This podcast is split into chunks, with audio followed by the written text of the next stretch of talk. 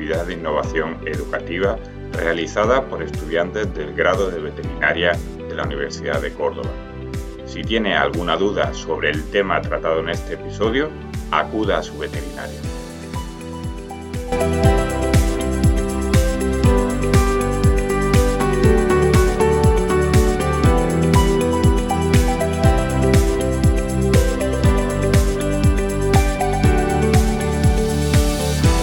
Hola, bienvenidos a los podcasts de difusión veterinaria de la Universidad de Córdoba. Estamos aquí con un nuevo episodio. Este episodio se llama o se titula Leishmaniosis, qué es y por qué es importante. Recuerdo a todos los oyentes que esta es una actividad que está financiada por el Plan de Innovación y Buenas Prácticas Docentes de la Universidad de Córdoba y yo soy Alejandro Pérez Écija, responsable de, este proyecto. Para este tema tengo hoy aquí a, dos eh, alumnas que se llaman Marina Aguilar y Carmen Morano. Muy buenas tardes a las dos. Eh, lo primero, por supuesto, daros de verdad las gracias por participar eh, en este proyecto. Es algo, si no lo saben nuestros oyentes, lo repito mucho en muchos episodios, algo totalmente voluntario y me encanta que, tengáis esta ganas de, difundir los conocimientos que poco a poco estáis adquiriendo durante la carrera. Y sé que habéis preparado muy bien este tema y que, va a quedar genial. Lo primero, pues, es quiero conoceros un poquito más eh, y que también nuestros oyentes os conozcan un poquito más, así que simplemente para romper un poco el hielo, eh, contadme cada una de vosotras algo de vosotras, de dónde venís o por qué escogisteis estudiar veterinaria. Bueno, yo soy Carmen, soy de Sevilla y decidí estudiar veterinaria después de estudiar la, carrera de Publicidad y Relaciones Públicas en Sevilla porque prácticamente a mitad de carrera me di cuenta de que al mundo de la publicidad tenía muy poco que aportarle y al mundo de la veterinaria considero que algo más y aparte pues por supuesto, desde siempre me han encantado los animales. Genial. Hola, muy buena, yo soy Marina. Muchas gracias primero Alejandro por la introducción. Y bueno, yo también soy de Sevilla, igual que Carmen, y eh, decidí, decidí, estudiar veterinaria después de que se me pasara un poco la fiebre de ese peluquera como era mi madre. Vale. Y a partir de ahí, desde chica, pues me gustaron, me gustaban mucho los animales y me encaminé hasta llegar aquí. Genial. Además, tengo una, una, primicia para todos los oyentes, que también estamos acompañados por un tal Ragnar, que es un cachorrito de Weimar, que ahora mismo está un poquito descansando, pero abierto por si en mitad de este episodio pues suena eh, algún perrito lloriqueando, etcétera, es Ragnar, está bien, todos tranquilos. Simplemente es que es un cachorro de Weimar que si alguien conoce a esta raza, pues le gusta mucho la atención y nos está llamando, nos está llamando la atención, ¿vale? Así que si, si se mete Ragnar por en medio, todos estamos avisados. Bueno, vamos, como decía, eh, a hablar en este episodio de la inmaniosis, que es una enfermedad que seguro que muchísimos de nuestros oyentes pues la conocen por desgracia o han escuchado hablar de ella. Y lo primero que quiero preguntaros es que vamos, aunque sea hablar de forma general, ¿qué es la leishmaniosis y quién provoca esta, esta enfermedad? Contadme. Bueno, yo creo que si preguntamos a las personas que conocemos que son propietarios de perros, ahora los tendremos que llamar responsables o tutores, eh, podríamos decir que es la enfermedad, aquí la participación de Ragnar, Ahí está Ragnar. tenemos eh, aquí a Ragnar, sí, dando el veredicto. Eh, yo creo que es una de las mayores preocupaciones que tiene y probablemente la que más miedo le da. Sí. Y llevándolo a lo general, diremos que se trata de un bichito transmitido por la picadura de un mosquito. Es un protozoo, eh, concretamente Leishmania infantum. Y como hemos dicho, pues viene vehiculado por una picadura de mosquito y que es lo que desencadena todo este problema y que tanto preocupa a los propietarios. Bueno, esto, esto va a ser después muy interesante, claro, ha, incidido mucho en que es un protozoo, no estamos hablando de una bacteria que con un antibiótico se pone, ni estamos hablando de un virus, ¿vale? Esto luego, pues vamos a incidir más. ¿Y, cómo se infecta? Porque hemos dicho que, que, le pica un mosquito, pero contamos un poquito más cómo se nos infecta el perro de leishmaniosis. Pues eso, como hemos dicho, se transmite por un mosquito, que en concreto tiene que ser la hembra la que lo transmite, y pues se encarga de llevar el parásito dentro, y una vez que, pica a algún animal que esté infectado, pues al picar a otro perro que no lo esté, pues transmite dicha infección que lleva dentro. Vale. Entonces, bien, mosquitos. ¿Dónde vamos a tener problemas? Eh, ¿De qué zonas estamos hablando? Aunque todos más o menos, pues ya hemos escuchado mosquitos. Pero, ¿dónde es más frecuente que tengamos este problema de leishmaniosis y estos mosquitos que transmiten la leishmaniosis? Yo es que siempre que pienso en dónde hay mosquitos, yo pienso en cuando era pequeña iba a Punto Umbría a la playa con mi familia, que todos los veranos terminábamos minaditos. Yo creo que literalmente que los mosquitos no son tontos y saben que donde se está bien es en las zonas húmedas, con temperaturas más suaves, aunque esto no significa que no haya problemas en zonas que son más secas o que no tienen tanta población de, mosquitos, pero desde luego donde más los vamos a encontrar es en, pues, en, playas, ríos, lagos, zonas húmedas. Que puede darse el caso de que un perro que ha estado en una zona húmeda, em, cuando vuelve a la zona seca, si otro mosquito es capaz de transmitir el, el parásito le pica y le pica a otro, también lo puede contraer. Claro, que con que haya un mosquito de esto, eh, aunque sea en una zona seca o árida, podemos tener ya este problema. y podemos pensar que es, porque claro, decimos mosquitos, son los típicos mosquitos que vemos, estos mosquitos enormes, o sea, porque la gente lo mismo dice, en casa tengo mosquitos típicos enormes que me pican, ¿esos son los problemáticos? No, son los, eh, bueno, de hecho se conoce como el flebotomo, que lo podemos encontrar incluso eh, en el anuncio del collar escala, aparecen eh, perfectamente identificados para que sepamos cuáles son, pero que son, digamos, más los mosquitos tipo normal, no es ningún mosquito especial como el grande que se ve. Vamos, los que nos pican a nosotros. Vale, no son los mosquitos tigre ni nada, son mosquitos chiquititos, flebotomos. Estamos hablando de un mosquito bastante específico, pero lógicamente va a vivir pues donde viven los mosquitos, o sea que en zona húmeda, etcétera. Vale, y desde el principio hemos empezado hablando de que si los perros, la leishmaniosis, la preocupación de los perros, se nos va a afectar también a otras especies, porque lo mismo tenemos oyentes pues que tienen gatos. Pues eso, por ejemplo, en el caso de los gatos, que también es un animal que normalmente se tiene en la casa, pues mm, sí hay posibilidad de que se afecte. Lo que pasa es que son bastante pocos los que llegan a desarrollar la enfermedad, porque su sistema inmune es capaz de controlar la, infección. Genial. Pero, por ejemplo, si se da en casos de animales que tengan, o sea, de gatos que tengan, por ejemplo, una infección viral o que tengan menos defensa, pues sí que se puede llegar a desarrollar. Vale. Y también, hablando de especies, nosotros mismos nos podemos infectar porque es una zoonosis. Vale. Defíneme zoonosis, porque claro, siempre que, utilizamos los veterinarios palabras de estas raras, ya la gente se pierde y dice, zoonosis, ¿eso qué es? La transmisión que se puede dar a, los humanos. Vale, una enfermedad que nos puede transmitir un perro, en este caso, aunque no sea directamente, sino con un mosquito. Háblame de en humanos qué sucede y, cómo de cuánto miedo tengo que tener la leishmaniosis siendo un humano. Pues no, no hay que tenerle mucho miedo porque la verdad que está relacionada sobre todo con factores que sean, por ejemplo, malnutrición, mm, mala higiene, condiciones de vida o debilidad del sistema inmune. Vale. Pero el porcentaje de personas que desarrollan la enfermedad es muy, muy poco, aunque hay algunos casos eh, de contagio, por ejemplo en Brasil, en Irak, tal, pero vaya, que no es algo que a lo que tengamos que tenerle mucho miedo porque no... Si acaso, como bien has dicho, una persona pues que tenga una inmunosupresión muy importante, pues sí puede tenerle un poco de respeto, pero tampoco es algo que debería de preocuparnos pues a todos si, si tenemos las defensas más o menos normales. Y todos los animales que se infectan, si yo llevo a mi animal a un embalse y hay mosquitos que tienen e-, ese protozoo dentro, si le pica ya va a estar enfermo, ya va a tener leishmaniosis su vida, ya va a tener esta enfermedad o, esto como es, todos se infectan, todos los que se infectan enferman. Pues la verdad es que no tiene, no tiene por qué, porque hay pacientes que pueden ser positivos en leishmania, pero no presentan ningún tipo de síntoma ante la enfermedad. Sí que es verdad que a lo mejor está infectado y cuando llega, mm, cuando le aparece más adelante una baja de defensa, pues sí que pueden desarrollar algún tipo de síntoma, pero, pero puede perfectamente mm, no tener ningún síntoma ni nada. Perfecto. De nuevo vemos otra vez la importancia de las defensas y de que todo esté bien. Por eso Muchas veces también es por eso tan importante vacunar a nuestros animales, tenerlos controlados de otras enfermedades para asegurarnos que las defensas están bien y no aparecen problemas pues como estos.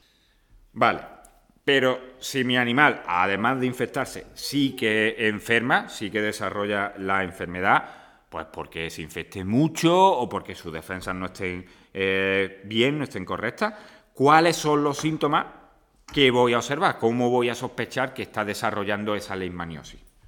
Bueno, lo primero que tenemos que saber es que este parásito, este protozoo, se aloja y afecta e infecta a los macrófagos, es decir, al, sistema inmune del animal. Entonces, lo primero que nos vamos a encontrar es, digamos, una sintomatología de malestar general, pues adelgazamiento, un poco de como eh, cansancio, como pocas ganas de hacer cosas, lo vamos a ver como muy flojito, digamos.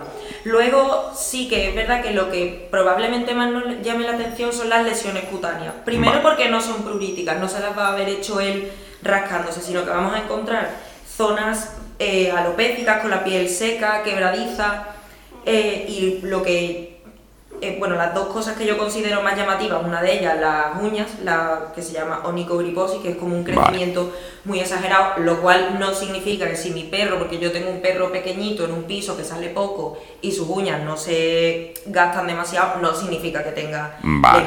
pero es como un conjunto de, de signos que yo voy a ir viendo que acompañan a este diagnóstico. Vale, entonces, uñas muy largas, muy grandes, muy raras, es algo que ya tiene que empezar a mosquearnos un poquito. Claro, además de lo que hemos dicho del adelgazamiento, del lo veo adormecido, y lo que yo considero que puede ser más llamativo, porque nos llamaría la atención a todos, es que la, trufa pasa de estar siempre como esponjosa, húmeda, fresquita, a como muy seca, como con muchas costras, muy, muy rara. Igualmente, eh, yo digo que hay que tenemos que conocer a nuestro animal, porque a lo mejor nuestro animal es excesivamente tranquilo, entonces que esté más parado no nos llama la atención. Pero sí que los signos como la, las uñas o lo de la trufa sí considero que, que es algo muy, muy llamativo. De acuerdo, entonces Vamos a centrarnos, ¿vale? Importante, sobre todo personas que estén en, sitios donde sean comunes estos mosquitos, donde haya mucha prevalencia. Vamos a estar pendientes de nuestros animales por si aparece ese cambio de comportamiento y vamos a estar pendientes de lesiones en la piel, que muchísimas veces es lo primero que aparece. Ahora vamos a ponernos en la situación de que diagnostican a mi mascota, mi animal, le dan un diagnóstico de leishmaniosis. ¿Tenemos tratamiento a día de hoy? Y si lo tenemos, ¿en qué consiste? Contadme.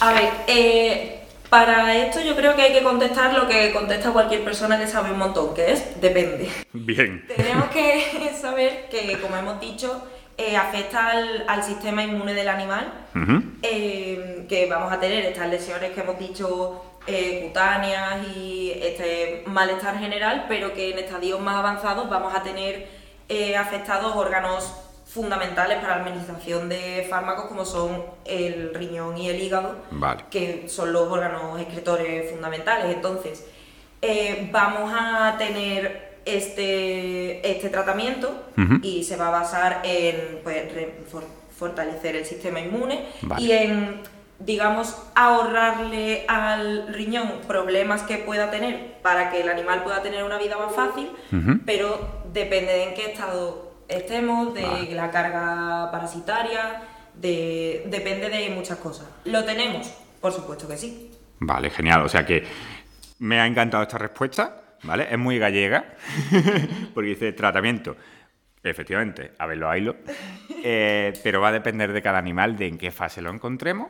Y, por supuesto, uno de nuestros objetivos en, en estos podcasts de difusión es no aburrir a nuestros oyentes con fármacos, tal fármaco, el otro fármaco. Simplemente queremos que sepáis, oyentes, que tenemos muchas opciones diferentes a día de hoy para el tratamiento de la pero lógicamente es al final el veterinario el que va a sopesar, según en qué estado está el animal, cuál de esa opción nos merece más la pena. Porque incluso podríamos tener un animal que estando infectado todavía no merezca la pena poner un tratamiento.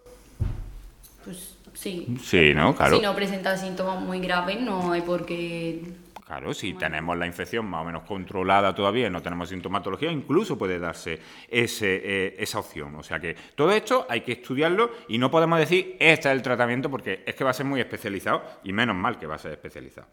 Bien, eso es el tratamiento. Pero ¿cómo puedo prevenir? Yo no quiero tratar, yo quiero evitar que mi mascota pille esta leishmaniosis. ¿Cómo puedo prevenir que se infecte mi mascota con leishmaniosis? A ver, pues sabiendo que se transmite por mosquito, lo suyo sería, entre comillas, evitar que el animal se encuentre en zona que está muy infectada, en plan que haya muchos mosquitos, pero esto es un poco ruleta rusa, porque no sabemos mm, qué mosquitos están infectados. Claro. Entonces, mm, en el caso, obviamente, que vivamos en una zona que sea bastante húmeda, como ha dicho mi compañera antes, que hay más probabilidad de que haya más mosquitos, pues, hombre, evitar mm, frecuentar la zona donde haya más concentración o, por ejemplo, utilizar repelente. Vale. Y además, yendo más allá, que tenemos, tenemos que tener en cuenta de que existe una vacuna. Pero. Interesante. Cabe decir que esta vacuna no previene que nuestro animal se infecte. Muy interesante. si le pica al mosquito, el animal va a ser positivo a la Leishmania. Pero ¿qué hace esta vacuna? Lo que hace es que mm, le va a ayudar a que la respuesta ante esa picadura, ante, la infección, pues que sea más leve y que los síntomas porque no se desarrollen y que sean muy graves. Entonces nos puede ayudar, obviamente, la vacunación, sobre todo en zonas en las que, sea, en la que haya muchos mosquitos, nos puede ayudar a que, aunque el animal lo coja, luego no sea una enfermedad muy grave. Claro, pero leo entre líneas que también vacunar o no vacunar va a depender de dónde estemos. ¿no? Porque si no tenés, si estamos en un sitio donde no hay leishmania, ¿para qué vamos a vacunar, no? No es una vacuna obligatoria, o sea que... Perfecto. Aquí ya sabéis que en el podcast todavía no tenemos a nadie que nos esté eh, pagando por publicidad, así que no vamos a hacer publicidad. Y de nuevo va a depender de cada situación, dónde esté el animal, etcétera. Genial. Bueno, vamos a ponernos ahora en la situación. Algún oyente ya tendrá una mascota, un perrito ya diagnosticado de leishmaniosis pero la enfermedad la tiene controlada, tiene su tratamiento o apenas tiene sintomatología, etcétera. Algo que tenga que tener en cuenta con este animal. Lo tengo que esconder para que no le muerda ningún mosquito. No puedo, tengo que evitar que viva con otros animales, vaya que se la pegue. Contadme.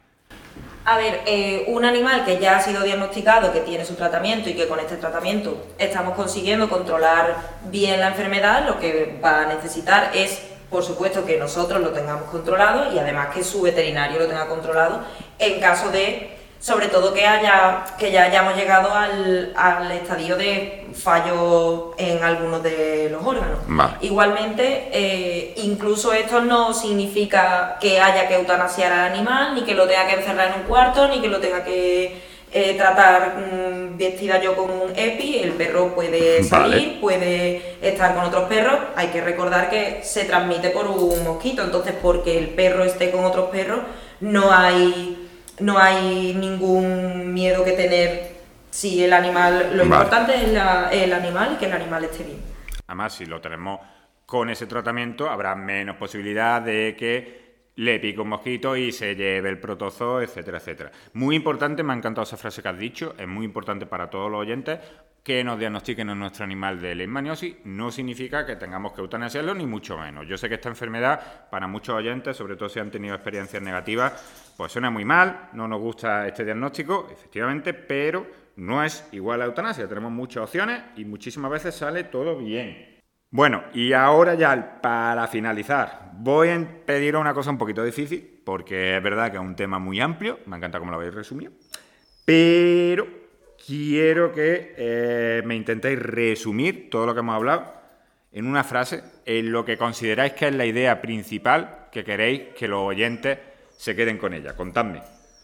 Pues yo eso, primero a los oyentes y a los dueños de animales, de perro, de la raza que sea, en concreto de perro, que es donde más problemática puede ser esta enfermedad, decirle que no tengan miedo, porque, como hemos dicho, la enfermedad no va a impedir que nuestras mascotas continúen con su vida normal y que no se sientan culpables si sus mascotas afectan, porque es que, como hemos dicho antes, mm, no está bajo nuestro control, por así decirlo, y, a veces es un poco difícil prevenir que, la mascota se infecte, así que bueno, que, que, no se preocupen por ello, que siempre hay solución y, ya está. O sea que por muchos por muchas pipetas y collares que le ponga, a veces incluso así, se nos infectan. Exacto. A mí me gustaría decir también a las personas que nos están escuchando que, que tener una para tener una mascota es importante conocerla y conocer lo que es normal para poder determinar qué es lo anormal y así poder acudir al veterinario cuando sea necesario. Y unido a esto, también me gustaría decir que, que es importante que los propietarios confíen en los veterinarios, que son los que saben y realmente pueden ayudar, que no hagan caso de lo que he leído en X red social o en Google, sino que, que pregunten a los veterinarios, a uno, a dos, a tres, a diez, a los que hagan falta, pero que, que confíen y que sepan que son ellos los que realmente van a poder ayudar a nuestros animales y al final ayudarnos a conseguir lo que pretendemos, que es que eh, su bienestar y que nos acompañe durante muchos años. Absolutamente de acuerdo con, esa conclusión y creo que Ragnar también, porque sonaba ahí de fondo diciendo que sí y que sí. Y bueno, yo a mí me ha quedado todo súper claro. Mm, solamente volver a agradecer a Marina y a Carmen que hayan estado aquí esta tarde conmigo grabando este episodio. Y Creo que ha quedado todo súper claro, que hemos cubierto todas las grandes preocupaciones o dudas que rodean esta enfermedad con tan mal nombre. Si tenéis algo más que queráis decir, que queráis aportar. Dar las gracias, más que nada. agradecerte mucho que cuentes con nosotras y, y, a todos los que nos escuchen. que, que, eso, que, que, está genial aprender y aprender unos de otros y... Y difundirlo. Claro que sí. Ya, pues con esto, queridos oyentes, os dejamos en este episodio, un saludo.